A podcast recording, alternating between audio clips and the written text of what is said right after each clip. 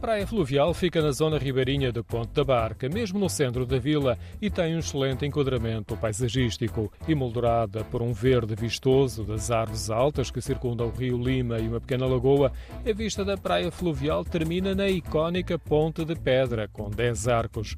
Na praia podem-se fazer várias opções: relva ou areal, lagoa ou rio. Pessoas concentram-se aqui à volta. Os banhos é tanto na lagoa como do outro lado no rio, que a água é mais corrente. A água da lagoa surge após pequenos canais e acompanha o rio Lima.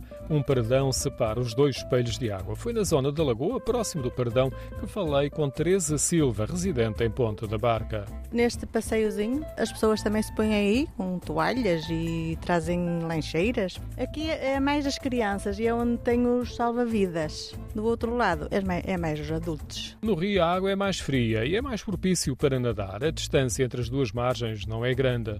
Na Lagoa é reservada uma área para os mais novos e na zona circundante para o Farnel, porque há muitas sombras. É muito procurada nesta altura em que há mais gente. Sim, no mês de agosto, sobretudo, é um enchente. Pessoas daqui, imigrantes, turistas? É tudo. Turismo, muito turismo agora ultimamente. E os imigrantes que nos vêm visitar aqui. Quem quiser pode alargar a opção às piscinas que estão mesmo ao lado. Fazem parte do complexo desportivo, que inclui ainda campos de várias modalidades. Próximo há igualmente um bar e um parque infantil. A zona ribeirinha é uma alameda que acompanha o centro histórico e mesmo fora do verão é procurada para passeios. Passear é, é de verão e de inverno. Depois temos ali os restaurantes com lampreia e fazem estes fins de semana gastronómicos do cozido à portuguesa, da posta barrosá e as pessoas vêm muito e dão este passeiozinho. Para fazer gestão. Deve ser.